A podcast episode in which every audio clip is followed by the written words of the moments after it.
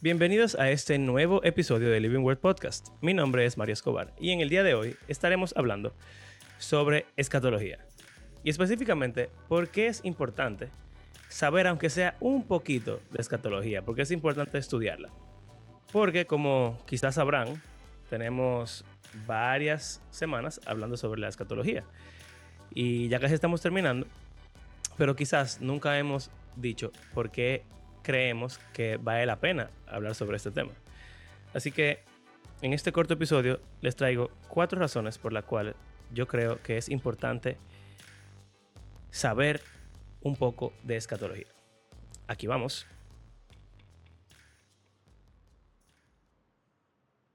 Bien, para los que se están preguntando, ¿dónde está Abraham? Bueno, Abraham no está aquí, lo siento.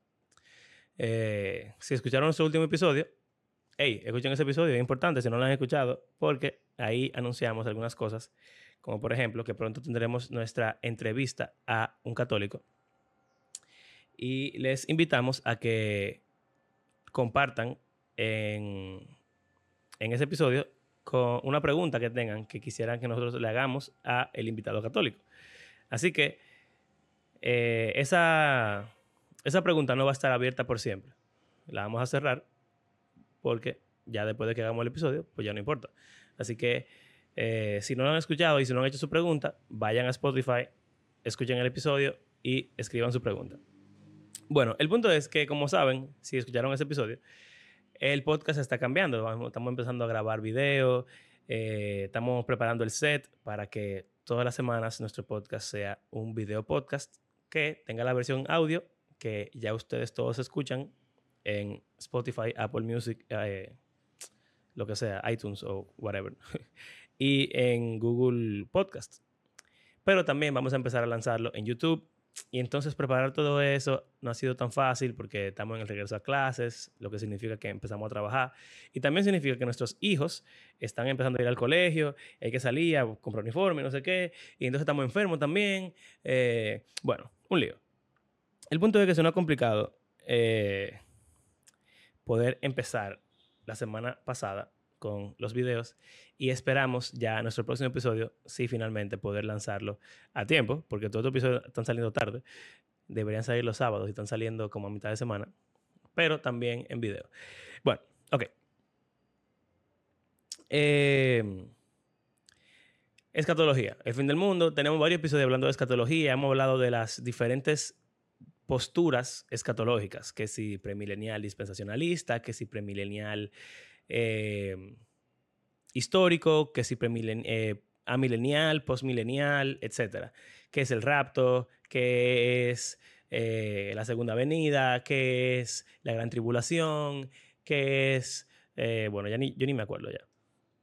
Han sido varios episodios explicando qué son todas estas cosas. ¿Qué es el infierno? Ese fue chulo. Lo pueden escuchar. Y, eh, o sea, quizás es interesante para algunas personas, como para Abraham y para mí, simplemente el hablar de algunos temas es interesante porque somos dos nerdos que nos gusta saber cosas. Pero realmente el saber solo por saber no es la mejor forma de saber ni la mejor razón por la cual uno quisiera adquirir conocimiento.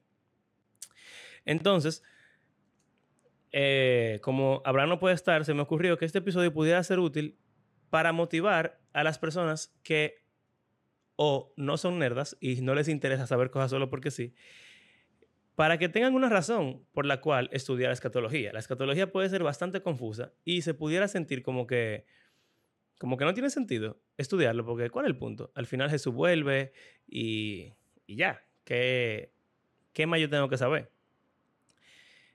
Pero realmente hay un valor especial, creemos, que tiene el saber un poco de escatología y eso es lo que quiero compartir. Pero también, si tú eres un nerd que te gusta saber las cosas solo por saberlas, hay muchos teólogos y mucha gente en iglesias que son así, que les gusta saber cosas solo por saberlas, pero eso no, no les aporta nada a su vida personal, interpersonal, espiritual, ni nada. Y entonces, si es así, ¿puede qué sirve saber cuándo Jesús viene, o cómo Jesús viene, o qué va a pasar cuando Jesús venga, etcétera. Eso no, tiene ningún valor. Si el objetivo final es simplemente llenar la cabeza de información. Entonces, si tú eres un nerdo, quizás estas razones prácticas de por qué la escatología es útil te van a servir. Y si no eres un nerdo, quizás estas razones prácticas de por qué la escatología es útil te van a servir. Y bueno, eh, tanto Abraham como yo venimos de un sistema que yo no sé si lo hemos mencionado específicamente en los episodios anteriores, pero nosotros éramos dispensacionalistas, o sea, éramos premileniales dispensacionalistas, que, como sí mencionamos en el primer episodio de todo esto, es la postura más popular, sobre todo en el mundo occidental, eh, en Estados Unidos y en las denominaciones evangélicas, eh, que son las más famosas ahora mismo. Entonces, nosotros que hicimos ese sistema, luego estudiando por nuestra cuenta, básicamente, cambiamos y resulta que los dos también tenemos la, misma postura ahora mismo, que es el amilenialismo. Y también me acuerdo cuando hicimos el primer episodio, decidimos hacer varios episodios más sobre cada evento particular de la escatología, porque sentimos que era como muy complicado empezar a tirar términos de que, ah, premilenial, dispensacional, amilenial, qué sé yo cuánto. Sí, nuestra audiencia quizá no sabe bien lo que significan esas cosas. Entonces, por eso fue que empezamos a hacer los episodios de esta serie explicando cada evento particular de la escatología. Y al final lo que cambia es cuándo ocurren esos eventos y quizá un poquito qué significan esos eventos, pero no demasiado.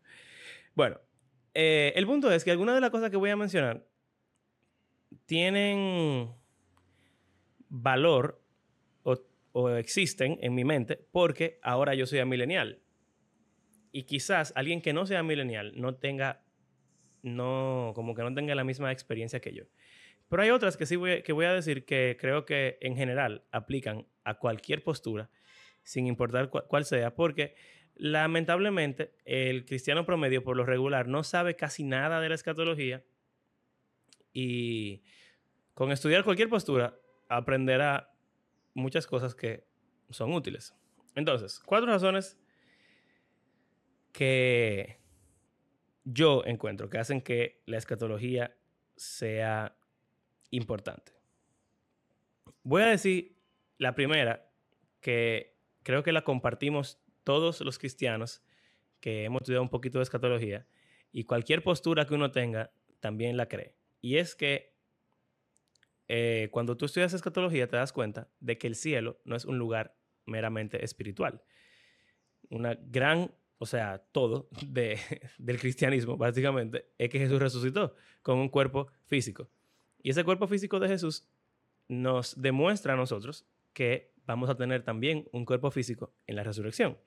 Muchas veces, por la cultura popular y la imaginación popular, eh, los muñequitos, las películas, etc., uno tiene la idea de que el cielo es algo espiritual, etéreo, intangible. Hemos hecho referencia eh, a esa idea de que uno va a estar en cuero o con un, pañal tocando arpa o, o, todo el mundo va a estar adorando a Dios en un éxtasis perpetuo. Todas esas son ideas que son extrañas a la Biblia y que ninguna postura escatológica cree que sean así todos los cristianos que hemos estudiado un poquito de teología, sabemos que la Biblia habla de una resurrección corporal. Y sabemos que Pablo hace muchísimo énfasis en que si la resurrección no es verdad, pues entonces mejor vamos a dejar todo esto, porque a quién le importa.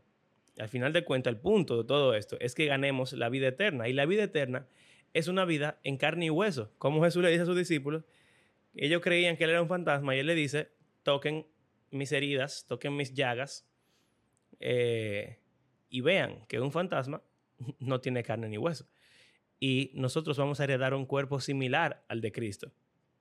Eso, primera de Corintios 15, pueden leer ahí. Em, entonces, antes de yo entender esta realidad, para mí el cielo era como que donde yo quería estar, porque es la mejor opción de, de las dos que existen. O sea, es mejor tú estás en el cielo, sin importar que sea, a tú estás quemando o sufriendo perpetuamente en el infierno. Y incluso las personas que creen que Dios va a destruir a los que están en el infierno. Yo, en lo personal, prefiero estar vivo que que, me destruyan. Hay gente que prefiere que lo destruyan y ya acabar con toda existencia, pero no, yo prefiero estar vivo. Entonces, como que, nada, yo quería ir para el cielo. También existía como ese deseo de poder estar con Dios, ver a Dios, experimentar a Dios, pero eso era algo muy como... La palabra perfecta es etéreo, la voy a mencionar bastante, porque etéreo eso es lo que significa. Tú no, es como intangible, es espiritual, es como un, humo, un vapor. No tiene un efecto real en lo físico o, en la realidad. Entonces, no que yo no estaba emocionado o no quería ir al cielo, claro que sí, es un anhelo que yo creo que tienen todos los cristianos. Pero luego de yo entender que el cielo va a ser algo físico, el anhelo, por ejemplo, de tocar a Jesús, de abrazar a Jesús, de, como dice Marcos Vidal en su canción Cara a Cara, que él va a poder tocar las plantas de sus pies y llorar ahí a los pies del Señor, sentir tus lágrimas caer en sus pies, tocarlo, sus llagas, abrazarlo, besarlo, agradecerle, vivir con Él. No es lo mismo. O sea, no es lo mismo tú pensás que tú vas a vivir con una gente que es un fantasma y tú eres un fantasma. A tú pensás que tú vas a vivir con una gente como uno vive con la gente ahora mismo. Que yo vivo con mi esposa, yo puedo abrazar a mi esposa, tocarla, yo puedo salir con ella, agarrado de la mano. Eh, y aunque no estemos tocando, no estemos teniendo contacto físico, el simple hecho de estar uno al lado del otro, realmente físicamente, cambia el ambiente. Cuando ella no está, eh, en una videollamada, por ejemplo, si yo la llamo, yo la estoy viendo yo siento su presencia, pero no es lo mismo a que si ella está al lado mío. Entonces, wow, yo voy a tener un cuerpo que va a ser muy parecido a este cuerpo que yo estoy acostumbrado a vivir y a sentir en el día de hoy. Y ese cuerpo va a poder experimentar a Jesús. Y ese cuerpo va a poder experimentar a todo el mundo que está en el cielo. Y no solamente el cielo, o sea, la gente en el cielo, sino que el cielo, que es otra cosa importante que también voy a mencionar, es el mundo, es la creación renovada. Entonces, todos los cristianos creemos que el cielo es una nueva creación. Hay algunos que creen que una creación completamente nueva. Hay otros que creemos que es esta misma creación que va a ser restaurada. Pero en cualquiera de los dos casos, es un mundo, y que suena en el micrófono, que se toca que se siente. Entonces, hey, está bacano eso, está heavy. Que yo pueda vivir eternamente en un mundo perfecto, disfrutando todos los placeres y los deleites y, los, y el gozo que uno sabe que puede experimentar por tener un cuerpo físico, porque Dios creó un cuerpo físico y Él quiere que nos mantengamos con un cuerpo físico. Y Él mismo se dio a sí mismo un cuerpo físico. Entonces, eso de tener un cuerpo físico eh, para mí tiene un valor, o sea, supremo. Y le ha dado como una emoción a, mi esperanza de, que Jesús vuelva, porque yo siento que va a ser mucho más heavy.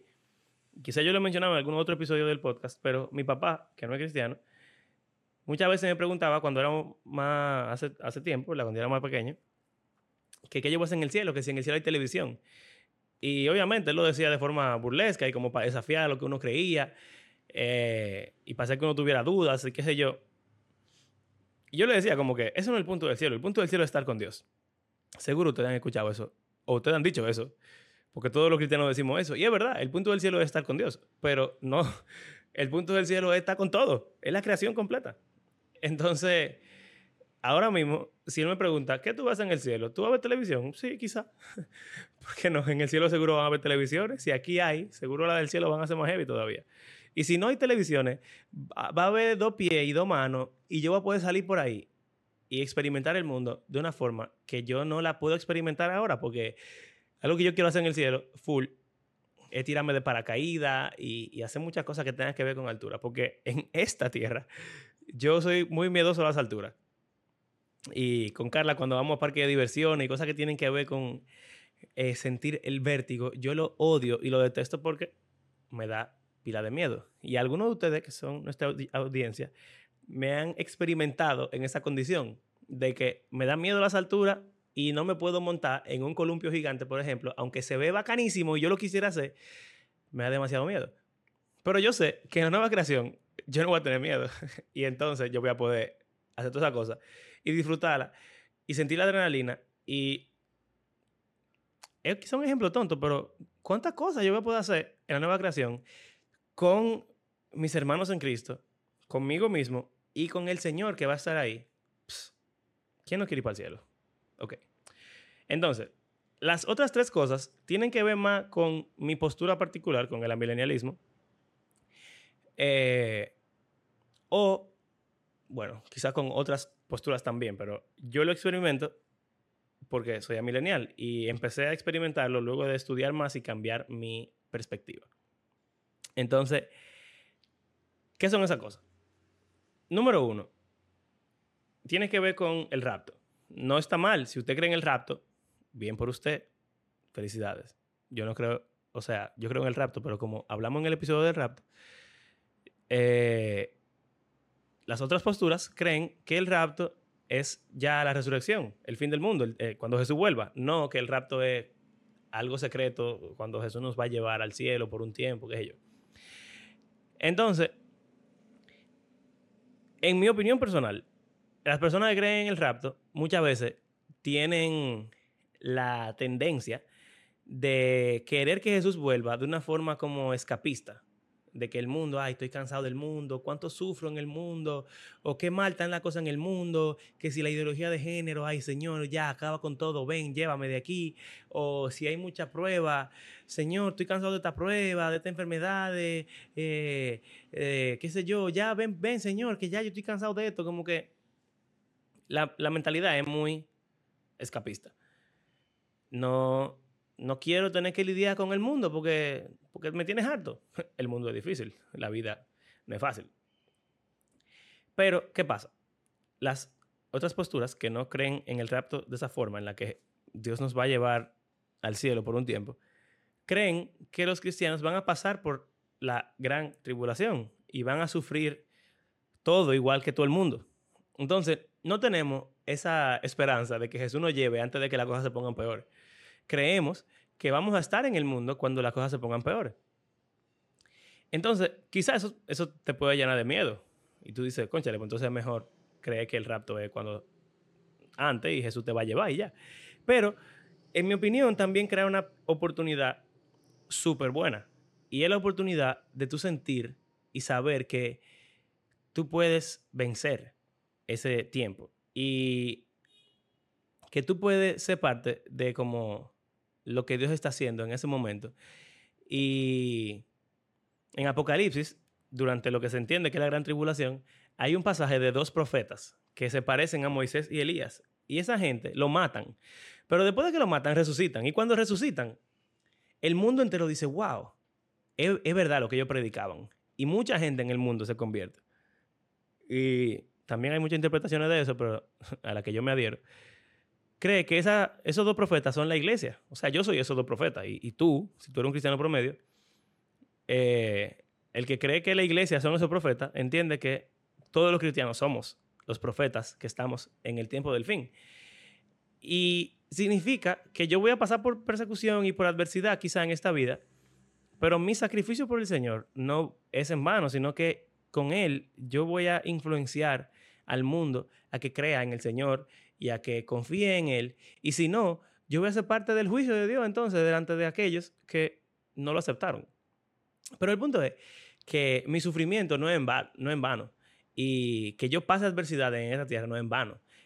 Y entonces, en vez de tener temor a pasar por adversidades, yo siento, como Pablo dice, el privilegio de poder sufrir los padecimientos de Cristo. Para Pablo, el morir perseguido era el privilegio más grande porque él decía, conchale, si Jesús murió perseguido por mí, pues entonces lo mejor que yo puedo hacer es morir perseguido por él. Entonces, esa estudiar la escatología, la gran tribulación y todo eso, me ha dado una perspectiva de como no tener temor. Obviamente, yo no quisiera que me persiguieran, nadie quiere eso. Pero cuando pasan cosas que yo digo, conchale, estoy alto, me quiero ir de aquí, quiero que se acabe el mundo. También yo puedo eh, pensar, bueno, pero yo estoy sirviendo al Señor en este momento y el Señor tiene un propósito para mí en la adversidad que es tan grande como el propósito que Él tenía consigo mismo de salvar a los pecadores. Entonces, creo que también esa idea de padecer con el Señor y, participar en su sufrimiento, trabajando con Él, es algo que yo no tenía antes de estudiar escatología y ahora tengo, lo cual llena mi vida cristiana de bastante significado y de mucha esperanza también. Eh, dos más. Esta va a sonar carnal, pero yo creo que buena. Y es que ahora mismo yo valoro mucho más las cosas materiales y mundanas, eh, no las cosas espirituales, sino lo que Dios creó, el mundo, eh, no como algo malo, sino como algo bueno y que Dios está redimiendo y que va a ser parte de la nueva creación. Como ya mencioné, cuerpo físico, resurrección, pero también animales, mesas, televisiones, deportes, tecnología, ciencia, eh, pasatiempos, arte, todas las cosas que existen en el mundo de hoy que son producto de la creación de Dios o de la creación de los humanos, porque somos la imagen de Dios. Toda esa cosa. Muchas veces los cristianos tienen como que la perspectiva de que, ah, eso es terrenal, no te enfoques en lo terrenal porque busca, pon tu mente en las cosas celestiales, donde está Dios, qué sé yo cuánto, bla, bla. Eso es verdad. Pero eso no significa que ignores las cosas terrenales o que las cosas espirituales no son terrenales. Porque, por ejemplo, el amor al prójimo es algo muy espiritual, de hecho es el mandamiento más grande, pero es algo completamente terrenal, porque ¿dónde está tu prójimo? En el mundo. Eh, el dinero es algo muy, muy terrenal y carnal y mundano, pero es algo completamente espiritual, porque con el dinero, uno, tú como individuo recibes o experimentas, mejor dicho, la bendición de Dios. Esa es la forma en la que Dios te provee para tus necesidades.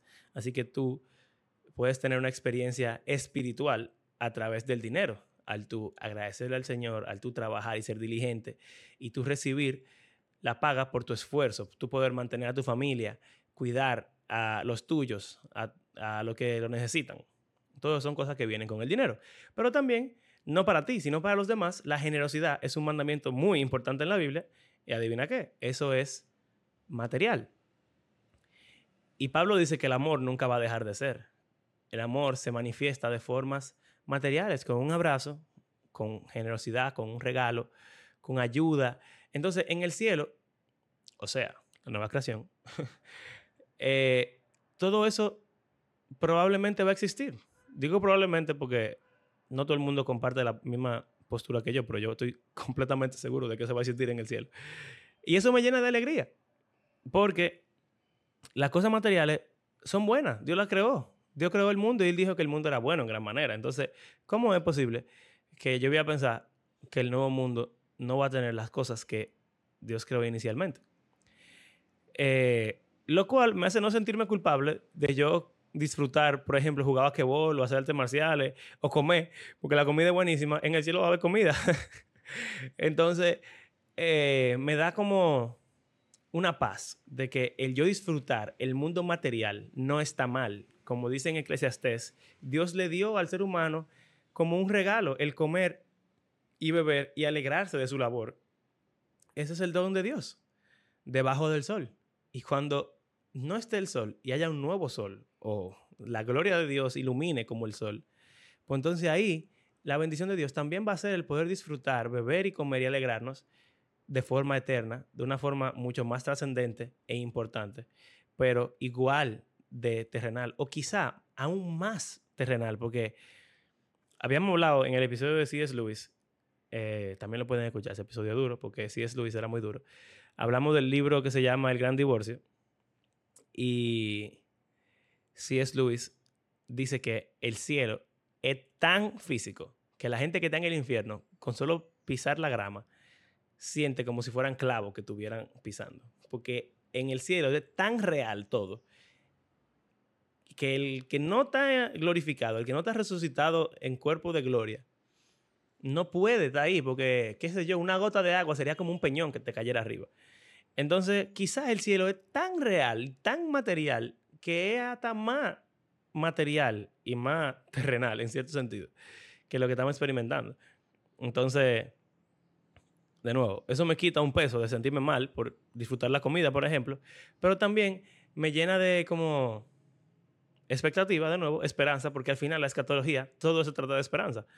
De esperanza de que el nuevo mundo no solamente va a ser maravilloso y perfecto porque ahí va a estar Dios, no solamente me va a llenar de alegría y de gozo porque yo voy a estar con la iglesia y vamos a estar sin problema, sino que me da mucha emoción porque, conchale, ¿cómo va a ser ese mundo? ¿Qué nuevas cosas materiales y terrenales yo voy a poder, a poder experimentar? ¿Y qué cosas que ya yo conozco, cuando llegue a ese momento, yo voy a poder experimentar de otra forma completamente diferente? Yo me acuerdo, y este episodio iba a ser corto, pero en verdad este tema me emociona. Eh, yo me acuerdo cuando yo empecé a cambiar como de perspectiva, yo estaba todavía en el colegio y nos pusimos a hablar, los amigos míos y yo, de cómo sería jugar basquetbol en el cielo. Y como que en el equipo, vamos a decir, el capitán es Moisés. Y no sé si ustedes han jugado esos juegos de, de video de, de deporte que son como de Mario. Mario de fútbol, Mario basquetbol, Mario tenis, eh, Mario Strikers, Mario Kart, qué sé yo. Siempre, no solamente es jugar deporte o manejar el carrito, sino que tú tienes como poderes. Y entonces estábamos diciendo como que imagínate que Moisés tenga como, como un, un donqueo especial, que se parta, eh, no sé, el mar o, se dividan los jugadores, como, obviamente ya esto es muy, muy fantástico y suena como de una película de, de muñequito o de los Power Rangers, pero ¿qué importa? Aplica, porque cosas que ojo no vio y oídos escuchó son las que el Señor tiene preparadas para los que lo aman. Entonces, yo no sé lo que Dios va a hacer mañana. Son cosas que yo no me puedo imaginar. Imagínense lo que Dios va a hacer cuando Él restaure toda la creación. ¿Quién sabe cómo va a ser el basquetbol celestial? ¿Quién sabe cómo va a ser el fútbol celestial? ¿Quién sabe cómo van a ser las carreras celestiales? Emocionante, lo sé. Y finalmente, creo que esta es la más importante para la vida cristiana práctica, porque todo lo otro es como o sea, no egoísta en el mal sentido, pero egoísta porque tiene que ver con uno, con la esperanza, con emocionarse, con desear estar allá eh, y vivir todo eso. Pero em, eso tiene que ver con participar del plan de Dios. Y eso, bueno, un término más teológico, tiene que ver con la teología del reino. O sea, cuando tú estudias teología, eh, escatología, perdón, una parte muy importante de la escatología, que es el próximo episodio de la serie, es el milenio. El milenio es el reino de Cristo en la tierra. Y se debate si es un reino terrenal, un reino espiritual, si va a ser de mil años, si va a ser de un tiempo indefinido, si es ahora, si va a ser en el futuro, si ya pasó. Bueno, pero ¿por qué? Porque en la Biblia el reino de Dios es una realidad muy, muy, muy importante. Em, entonces, cuando tú estudias escatología, por obligación tienes que estudiar sobre el reino de Dios. Y tener una teología del reino de Dios más robusta es súper importante. Porque tú, si eres cristiano, eres parte del reino de Dios. Y bueno, esto más o menos sin importar qué postura teológica sobre el fin del mundo uno tenga, todo el que es cristiano ya es parte del reino de Dios. ¿Y qué significa eso? Significa que tú forma parte de lo que Dios está haciendo en el mundo. Em, yo creo que tiene diferentes niveles dependiendo de qué postura uno tenga, pero por lo menos en el amilenialismo, cuando uno piensa, wow, yo soy parte del reino de Dios, uno piensa, Jesús está reinando ahora mismo sobre todo el mundo. Él es la persona más poderosa del mundo. Entonces, cualquier cosa que pase, no solamente está bajo su control, sino que yo sé que ya él ganó y que él va a ganar. Y de nuevo, eso más o menos se comparte entre las otras posturas. Eh, pero por lo menos yo la encontré en esta postura y se siente como que, como que yo estoy en el equipo ganador de la historia. Imperios vienen, imperios van, reinos se levantan y caen, pero el reino del Señor permanece para siempre. Y yo soy parte de ese reino. Y el rey está reinando a mi favor. Pero no solamente eso, sino que yo soy un coheredero de ese reino y yo también tengo potestad y autoridad en ese reino. Y yo formo parte de lo que el Señor está haciendo. Y el reino del Señor, como dice Jesús en sus parábolas, es como una semilla de mostaza que crece y se convierte en un árbol grandísimo, que cubre toda la tierra.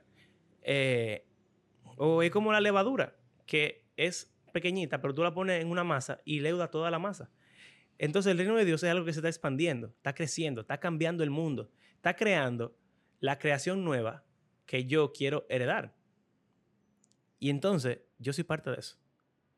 Y no solamente yo soy parte de eso como que yo lo voy a recibir, sino que yo soy parte de eso como que yo puedo, Dios me invita a hacer cosas que traigan esa realidad más cerca del mundo y que eso permanezca por la historia, por la eternidad.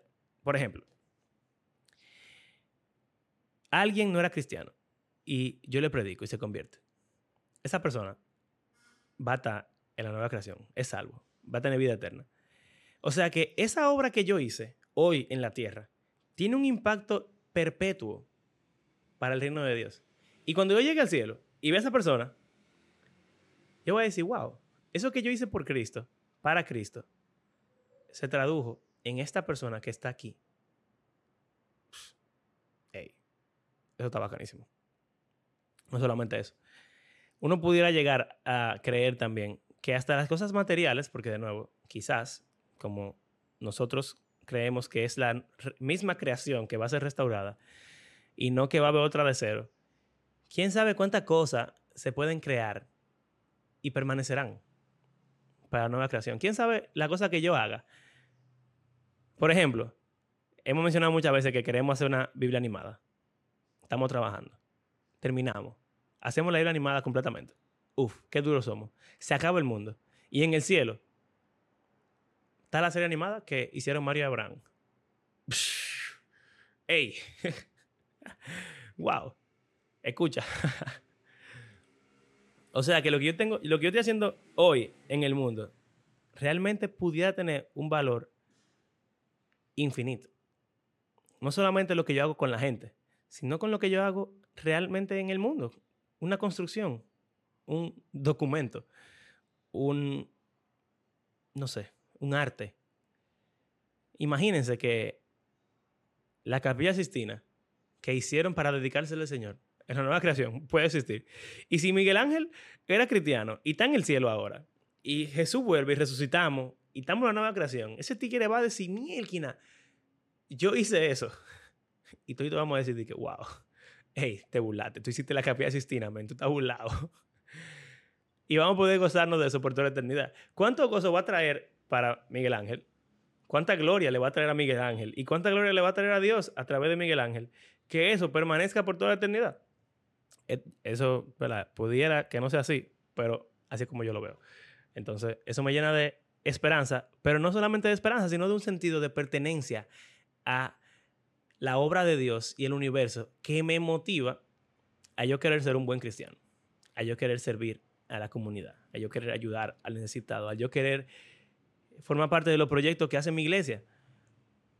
Porque mi iglesia está sirviendo al Señor y cuando el Señor venga, yo quiero que el Señor vea lo que mi iglesia hizo. Porque mi iglesia es parte de la iglesia y estamos sirviendo al Señor.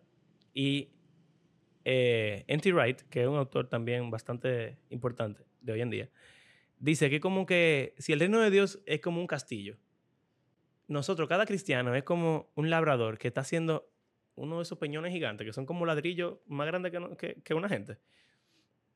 Y yo estoy haciendo ese peñón, ese ladrillo. y con mi vida cristiana, yo estoy lijando y preparando ese bloque. Y entonces, cuando venga Jesús en su reino, el castillo va a ser armado. Y yo voy a poder decir, wow, mira, ese fue el blog que yo hice. Y en el reino perpetuo del Señor, ese blog va a estar ahí, va a formar parte de, ese, de esa creación nueva. Y por toda la eternidad eso va a estar ahí. Y yo lo voy a haber hecho.